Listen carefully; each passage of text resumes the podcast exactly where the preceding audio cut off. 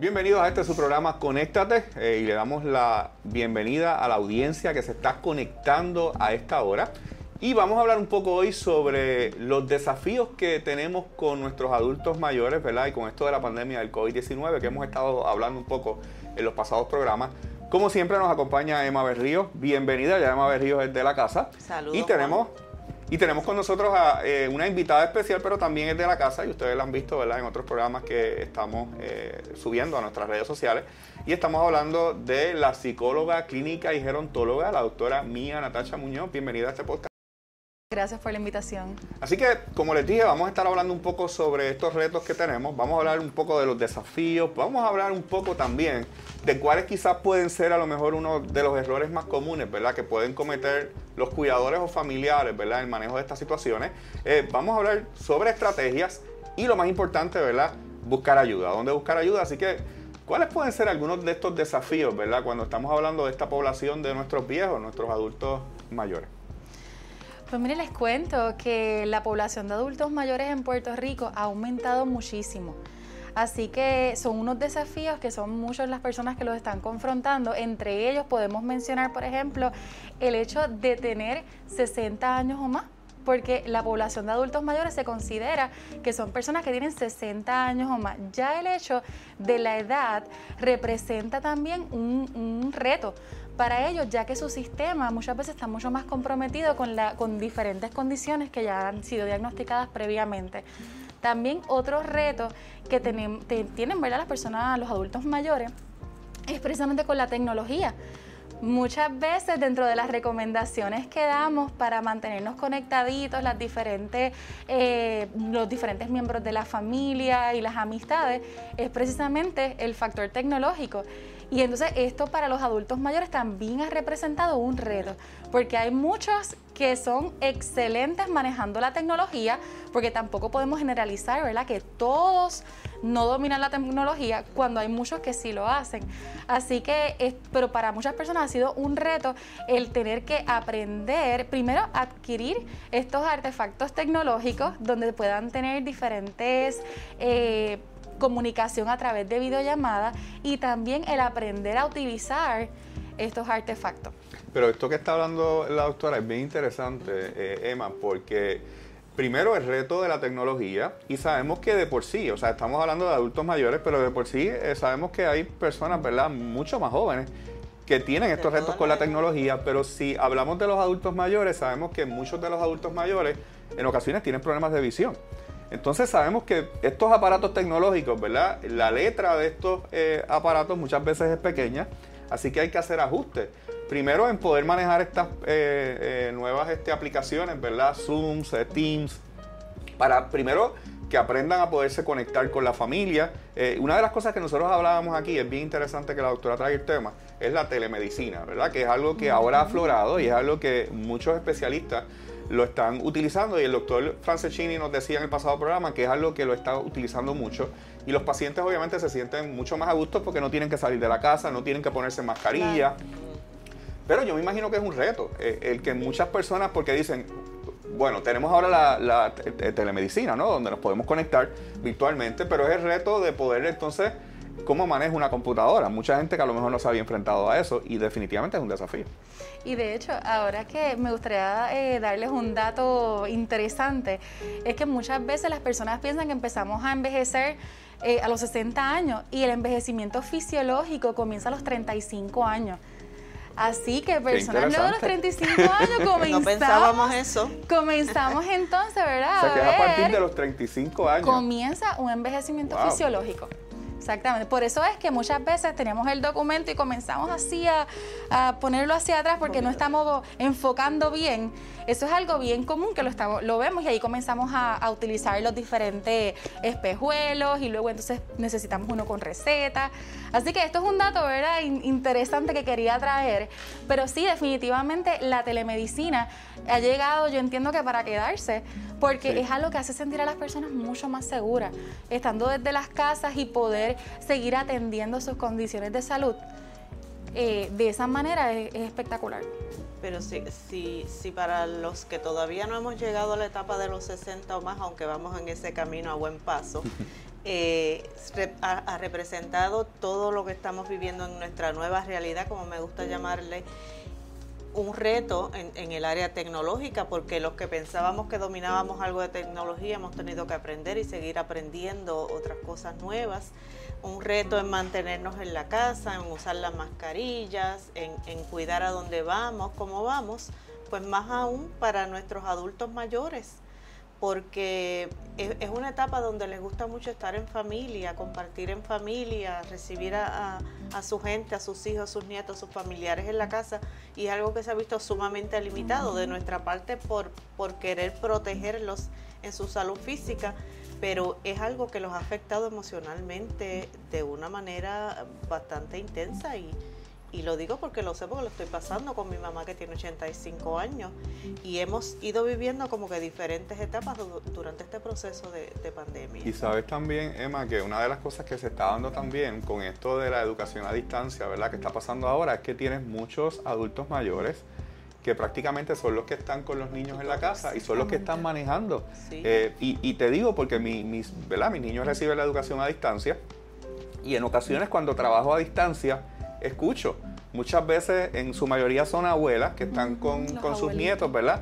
Conectados a la clase. Maestra, pare esto porque yo no entiendo cómo le envío el documento. Ayer, por ejemplo, escuchaba a una abuelita que, tenía dificultades porque no sabía cómo enviar esto. Y, eh, ¿verdad? Es algo normal. Que, de hecho, nos pasa a nosotros a veces que tenemos, ¿verdad? Situaciones. Así que yo creo que es un desafío, ¿verdad? Este, que también están experimentando muchos abuelos porque eh, ¿verdad? Muchos padres han tenido que salir a trabajar y, hay muchos abuelos que prácticamente son los que están con los niños eh, en este proceso de, de, clases ahora virtual. Sí, no, ciertamente acabas de traer una realidad porque esto es un mismo evento con realidades distintas.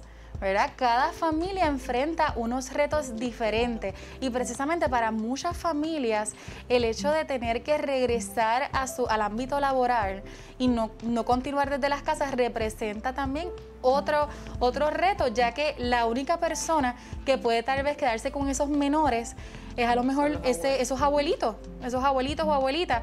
Y entonces representa un reto el cambiar ese rol. Yo soy abuelo, soy cuidador, pero también estoy ejerciendo la función. Mm, sabemos que no somos maestros, pero también tengo que involucrarme en la educación de mi nieto, cosa que eh, antes no lo hacía. Definitivamente, y, tenemos entonces que ver el, el, entorno en que estamos teniendo a nuestros adultos mayores y qué herramientas adicionales, los que estamos desde otra perspectiva, le estamos proveyendo a ellos para que puedan mantenerse estables emocionalmente, en su salud física y poder seguir adelante en este proceso que nos ha tocado vivir a todos. Pero entonces, como bien señalas, tenemos que tomar en cuenta cuáles son sus necesidades en estos momentos, cuáles son sus habilidades y cuáles, pues, cuáles pueden ser esas limitaciones que puedan estar encontrando. Y si muchos de nosotros nos hemos sentido frustrados en alguna de estas etapas del camino, pues igualmente tenemos que pensar que ellos también pues puedan estar sintiendo estas frustraciones y que tal vez nosotros por estar enfocados en las propias las estemos pasando por alto y no les estemos atendiendo de la, de la manera adecuada. Y que quizás a lo mejor con toda esta información, ¿verdad? Que hemos escuchado del COVID y que eh, puede ser una población, ¿verdad? Que esté a más riesgo, ¿verdad? Por las condiciones que puede tener de salud, sistema inmunológico, ¿verdad? Eh, muchas veces los tratamos como niños y muchas veces, ¿verdad? Eh, es como que no salgan, no puedes ir al supermercado, no puedes recibir a nadie en tu casa y quizás a lo mejor, ¿verdad? Hablando un poco con la doctora, esos pueden ser algunos de los errores más comunes que a lo mejor los familiares, ¿verdad? Que nos están escuchando, los cuidadores, pueden estar cometiendo con, los adultos mayores. Sí, ciertamente. Diría, diría que eso es uno de los errores más comunes, que el amor tan grande que le tenemos a, nuestra a nuestros familiares mayores, no queremos que nada les pase. Queremos protegerlo lo más posible, queremos que, mm, si lo pudiéramos poner en una cajita de cristal, ¿verdad? Ponerlos en esa cajita de cristal. Pero la realidad es que eso, son muchas veces, yo, yo, yo lo comparo con estos abrazos que, que asfixian que uno lo da tan y tan fuerte que eso no deja respirar a la otra persona, pues así, o sea, a veces ese amor tan grande nos hace tomar decisiones que no necesariamente van acorde con la salud emocional de ese adulto mayor. A veces le estamos limitando, a veces estamos privándolo de libertad, cuando entonces, de hecho, perdón, Algo que, que estaba que estaba, eh, me viene a la mente, es que muchas, conozco muchas personas que se llevaron a sus familiares mayores hacia las casas. Exactamente. Te puedo compartir mi experiencia. Mi mamá tiene 85 años a principios de la pandemia por la exposición que tenía el resto de la familia. Pues eh, mi casa era el lugar más seguro porque yo estaba trabajando a distancia y estoy trabajando a distancia, ¿verdad? Haciendo muchas cositas para la agencia, pero desde mi casa. Eh, y yo quise traerla a esa burbuja de mi casa y protegerla. Y sí, en un inicio, pues ella entendió los posibles riesgos y, vino a mi casa, dejó su casa, que, es el espacio que más ama y que más le gusta, y estamos conscientes de ello.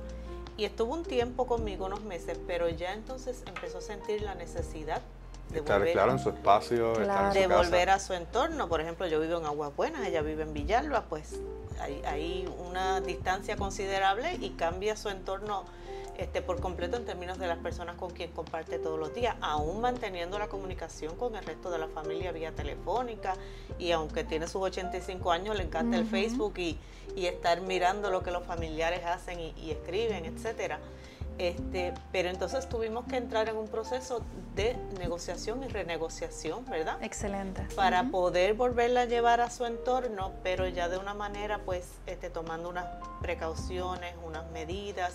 Ya estábamos un poco más informados de cómo fue evolucionando el virus, porque tenemos que recordar que a principio pues teníamos 20 ideas de cómo nos podíamos contagiar, de qué cosas debíamos hacer, qué cosas se recomendaban. Lo mismo de la mascarilla, al principio sí, no, no, sí, solo los médicos, no, pues, o el personal de hospitales, eventualmente pues todos debemos usarla. Este, hasta que pues llegamos a, lo que llamamos como un happy medium, ¿verdad? Y, y estamos en ese ir y venir tanto en su entorno como en las casas de nosotros los hijos, aunque sabemos que no es el estatus ideal para ella en estos momentos, pero dentro de la situación hemos todos como que puesto un poquito de nuestra parte para ver lo que ella quiere y lo que nosotros pensamos que pueda ser también seguro para y eso es sumamente importante. De hecho, hay una palabra que para mí es tan medular y es la empatía el nosotros ponernos en la posición de los demás miembros de la familia, porque en esta ocasión estamos dialogando sobre los adultos mayores, pero también ponernos en la posición de los niños, el tener que estar tomando las clases en la casa, el ponernos en la posición también de esos padres, el ponernos en la posición de los maestros, el ponernos entonces en la posición de nuestros adultos mayores, el hecho de ella salir de su casa también es una pérdida que ella está atravesando, ¿verdad? De, manera momentánea. Ella está saliendo de su entorno para entonces entrar a un espacio que aunque seas la hija, Puedo, puedo, sentir que tal vez estoy invadiendo la privacidad de mi hija, tal vez estoy invadiendo el espacio que tal vez ella tenga con su, con su esposo, o vamos, Así que el, ponernos en la posición de ese adulto mayor y entender tal vez un poquito cómo se puede estar sintiendo es bien importante. Y ese proceso de negociación es medular. Porque entonces la comunicación asertiva es primordial porque de esa manera, nosotros como hijos estamos tranquilos, pero también estamos permitiendo a ese adulto mayor continuar tomando sus propias decisiones, porque también tenemos que respetar ese poder decisional que tiene esa persona que es mayor de edad. ¿ok? No podemos regresarlos a tratarlos como si fueran niños, porque es que ellos no son niños, ellos no son nuestros hijos. Así que entonces nosotros con nuestros hijos, ¿verdad? Mientras estaban bajo nuestro techo y son pequeños, nosotros le imponemos una, serie de cosas. Ahora los adultos mayores no los vamos a tratar como si fueran nuestros hijos. Así que es importante negociar porque esto es por tu bienestar físico, pero también por mi tranquilidad emocional. Así que esa comunicación asertiva y ese proceso de negociación eh, sería excelente que se pudiera dar. Y tienes toda la razón en lo que planteas, porque ese también el, sentimiento de, querer protegerlos, como, como lo hacemos igualmente con nuestros hijos, como están mencionando, ese sentimiento de querer protegerlos, pues nos lleva a veces a actuar de una manera que va en contra de lo que ellos sienten o de lo que ellos quieren. O que empezar a privarlos de ahora no puedes hacer esto, ahora no puedes hacer aquello. Exactamente, caemos en eso, que a veces, bueno, pues tener este tipo de conversaciones porque se da uno cuenta, entonces empieza a mirar la situación desde, desde otra perspectiva y como ya nos hemos dado cuenta, no nos podemos encerrar, no nos podemos aislar tenemos una nueva realidad con la que tenemos que vivir y tenemos que ir adaptándonos cada día un poquito más. Y yo creo que estamos Definitivamente. Ahora, si nosotros hablamos un poco, ¿verdad? Hemos hablado un poco de la importancia de la comunicación que nos trae, además la doctora nos habla un poco, ¿verdad? De, de, lo que es la empatía, que es clave, ¿verdad? De ponerse en el lugar de otro. Pero para las personas que nos están escuchando, ¿verdad? Y nos están mirando, si hablamos un poco de las estrategias en términos de bueno, tenemos unos desafíos, ¿verdad? Que sabemos que todo esto del COVID, ¿verdad? Son diferentes situaciones y esto va a depender de, la familia, ¿verdad? Este, no todo el mundo tiene la misma situación. Pero ¿cuáles pueden ser algunas estrategias para uno poder manejar, ¿verdad? Este, la población de adultos mayores y que uno se sienta seguro también, ¿verdad? Que, pues sus papás, sus abuelos están seguros. Eh, doctora, eh, ¿cuáles son algunas recomendaciones? Pues mira, ya como, como bien hemos mencionado, esa comunicación asertiva es esencial. Ese proceso de negociación también. El que cuando ellos hagan las cosas no sientan que están siendo, le estamos imponiendo que tiene que hacer esto y ellos se están dejando llevar, ¿verdad? Todo lo que estamos nosotros diciéndole, sino que también ellos sientan que ellos también están tomando decisiones y soy, eh, soy partícipe en esta toma de decisiones para, para determinar qué es lo mejor para mi bienestar físico y para mi bienestar emocional. Ahora, como herramientas para ello, yo diría que una de las cosas más importantes es que ellos puedan identificar eh, aquellas cosas que ellos les gusten, aquellas cosas que ellos disfruten muchísimo, muchísimo. Porque entonces en la medida en que ellos pueden hacer cosas que ellos disfrutan, ellos también pueden, es una manera de ellos manejar sus emociones. Además de que este momento, como estuvimos hablando al inicio, este, este tiempo representa muchísimos retos para todas las etapas de desarrollo. Y entonces en el caso de ellos, el tomar este, esto como un reto, ¿verdad? Y en comenzar a incorporar cosas nuevas, por ejemplo, la tecnología. La tecnología hablamos que es un reto, pero el yo tomar esto como un desafío, como yo puedo hacerlo y comenzar a aprender eso es algo que también les va a beneficiar muchísimo. Quizás ver videos de tutoriales para ver entonces, ¿verdad?, cómo podemos manejar estas herramientas mejor. Son cosas que pueden ayudar. Definitivamente. Una de las cosas que traía el doctor eh, Franceschini en el pasado programa, él traía una estrategia que, eh, eh, obviamente, él es un adulto mayor, ¿verdad?, y lo dijo aquí en el programa, este, pero él nos hablaba de una herramienta que le ha funcionado, que es el mindfulness y cómo eh, quizás a lo mejor en una situación particular que tuvo, ¿verdad? De una persona bien cercana a él, que dio positivo a COVID, y él lo contó aquí en el pasado programa, eh, como eso le impactó a tal punto que esa fue la estrategia que le ayudó a él. ¿Esta puede ser una estrategia para eh, los adultos mayores? Desde claro que sí. Para poderla practicar. Claro que sí. Eh, así como todas las poblaciones, ellos también tienen, tienen sus emociones y también necesitan aprender cómo manejar estas emociones. Y lo que acabas de mencionar de mindfulness o atención plena, como se le conoce en, español, no es otra cosa que nosotros mantenernos en el aquí y en el ahora. En muchas ocasiones nosotros, nuestra mente, digo que puede ser nuestro mejor aliado o nuestro peor enemigo. Y a veces cuando nuestra mente se tira en la, en la posición de ser nuestro peor enemigo, de repente nos empiezan a llegar muchos pensamientos. Eh, muchas preocupaciones, muchas cosas que no nos están beneficiando. Y con el ejercicio de atención plena lo que estamos haciendo es ubicarnos en el aquí y en el ahora, tratando de repeler esos pensamientos que están llegando. A mí me encanta un ejercicio y, voy a tomar el espacio para compartirlo rapidito. Hay un ejercicio que se realiza con los cinco sentidos. Hay momentos en los que mm, de repente nos llega ese bombardeo de pensamientos, de preocupaciones, el miedo al contagio, el que no sé cómo utilizar la tecnología, el que a lo mejor eh, mi tratamiento incluso se pudo haber visto afectado porque en un inicio, ¿verdad? Los médicos no estaban atendiendo, muchos cerraron oficinas, luego entonces vuelven e incorporan lo de la telemedicina. Hubo un proceso de ajuste y mientras se daba ese proceso de ajuste, también pudo haberse visto afectado algún tipo de tratamiento. Así que cuando llegan todas estas preocupaciones, el de repente identificarlo me estoy preocupando. Estoy comenzando a sentirme el, el que las palpitaciones del corazón comienzan a acelerarse comienza a ver sudoración en las manos. Identificar estos síntomas es bien importante para yo entonces detenerme detenerme y comenzar entonces a ir con cada uno de los sentidos. Y entonces vamos en conteo regresivo, vamos desde cinco cosas hasta, hasta una sola cosita. Comenzamos. Vamos a mirar a nuestro alrededor y vamos a identificar cinco cosas que nosotros podamos observar. Y esas cosas que estamos observando, vamos entonces a comenzar a describirlas.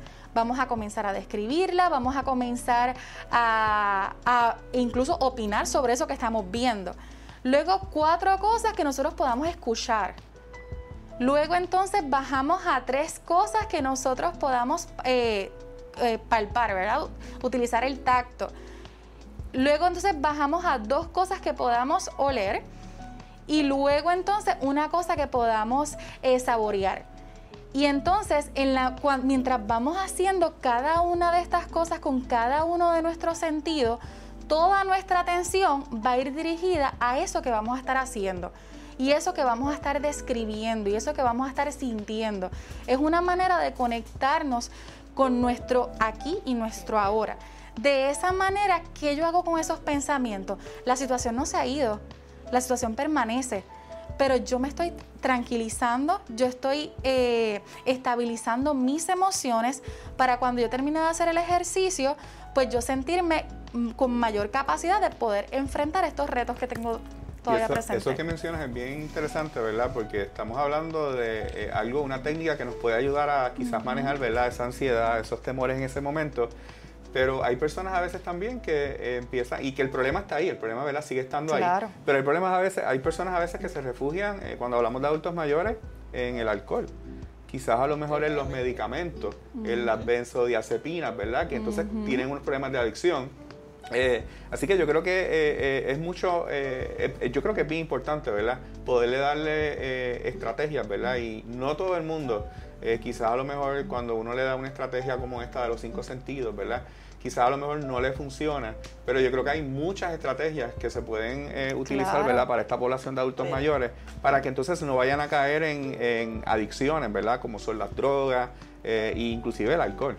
La, la, estrategia que menciona la doctora es muy efectiva. Yo personalmente la utilizo, por ejemplo, a veces a la hora de dormir que sabemos pues uno se prepara para dormir, ha pasado su día y tenemos días buenos, días regulares, días menos buenos y a veces a la hora de dormir como que empiezan, empezamos a repasar y empiezan todos esos pensamientos, las preocupaciones o las cosas que tenemos pendientes y cuando veo que mi cabeza está en otro, en otro escenario que no es el de prepararme para, para tener el sueño, practico la técnica aún en la oscuridad, aún cuando no veo porque sé lo que tengo alrededor y voy describiendo esas cosas que tengo alrededor como bien señala mía eh, y, y me va llevando hasta que eventualmente me desconecto de esos pensamientos que puedan ser preocupantes en un momento dado y caigo en un estado de relajación que me ayuda eventualmente a conciliar el sueño.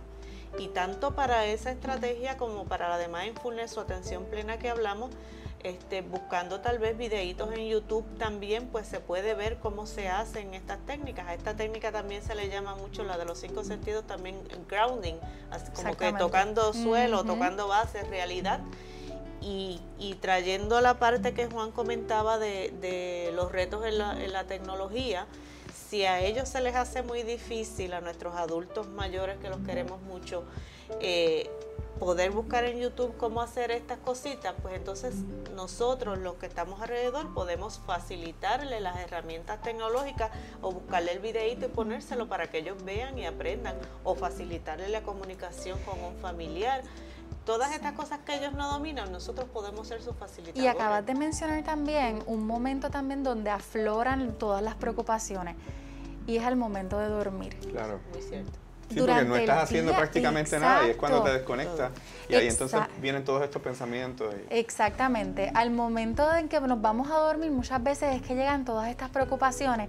Y para el momento de dormir, a mí me encanta, y yo e, incluso comparto con los adultos mayores, y, con a todo el mundo le puede funcionar esta, esta estrategia, es que en muchas ocasiones nosotros nos enfocamos en las cosas que nos faltan, en las cosas que nosotros no tenemos, nos enfocamos en, en todo lo negativo que, nos ha pasado. Sin embargo, al momento de dormir, en nosotros sacar un espacio para nosotros agradecer y, identificar todas las cosas buenas que tuvimos en el día, todas las cosas positivas que nos pasaron, e incluso puede tomar una libreta y empezarlas a anotar.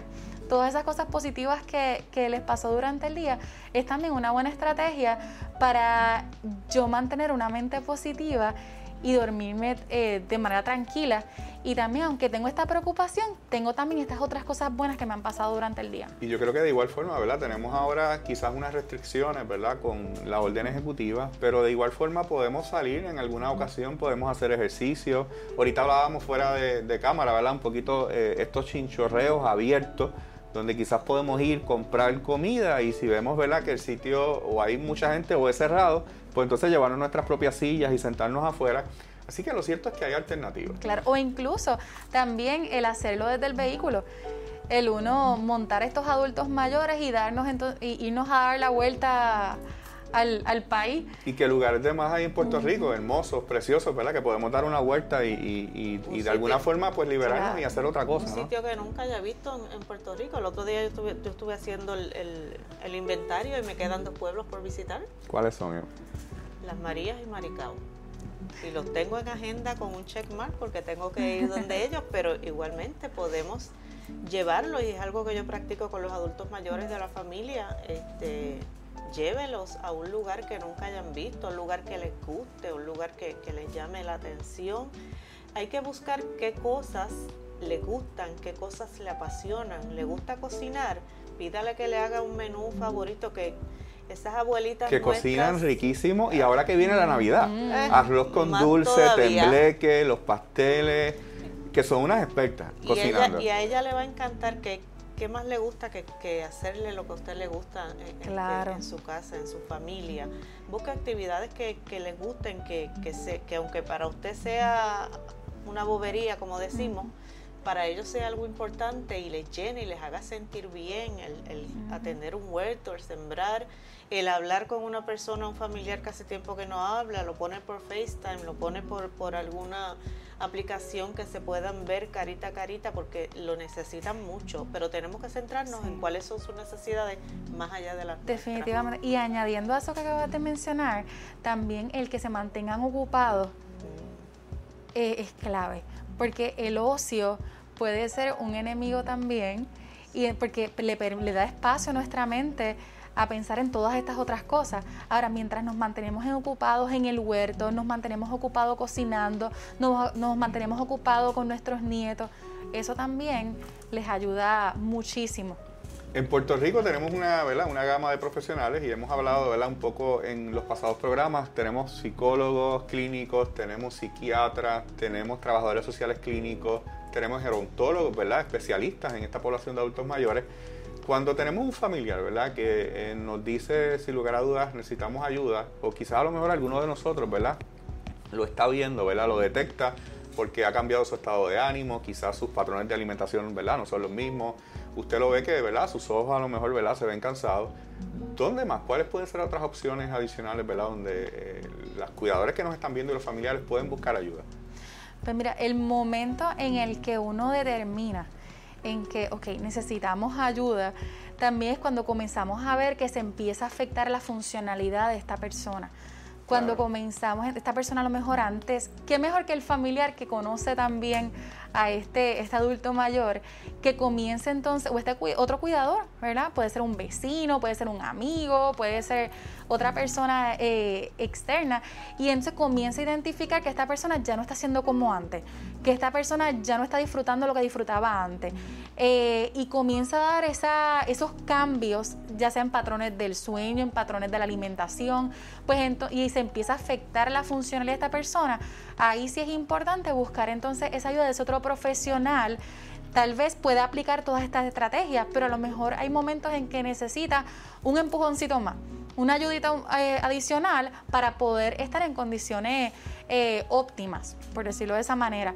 Pues te, comento que uno de los lugares donde las personas pueden buscar ayuda es en Línea Paz llamando al 1-800-981-0023 y también la línea tiene una aplicación donde pueden también escribir y otros profesionales de la, de la conducta les van a estar respondiendo. Además de los otros profesionales como son psicólogos, psiquiatras, que también puede darle unas herramientas adicionales para manejar lo que le está ocurriendo. Y que es importante que nuestros amigos sepan, ¿verdad? Que esto es completamente gratis cuando hablamos de la línea Paz bueno, me están diciendo que se nos acabó el tiempo. El tema ha estado súper interesante, así que queremos darle las gracias a la doctora Mía Natacha eh, por estar con nosotros. De verdad que súper interesante todas esas técnicas. Gracias como siempre a Emma, ¿verdad? Gracias. Eh, y a todos aquellos que se conectan, los invitamos a seguirnos en nuestras redes sociales. Estamos en Facebook, estamos en Twitter, estamos en Instagram. También estamos en Spotify y otras eh, aplicaciones, ¿verdad? Para que usted comparta este podcast y los cuidadores, adultos mayores, aprendan un poco más de cómo lidiar con estos desafíos. Hasta la próxima, esto es Conéctate.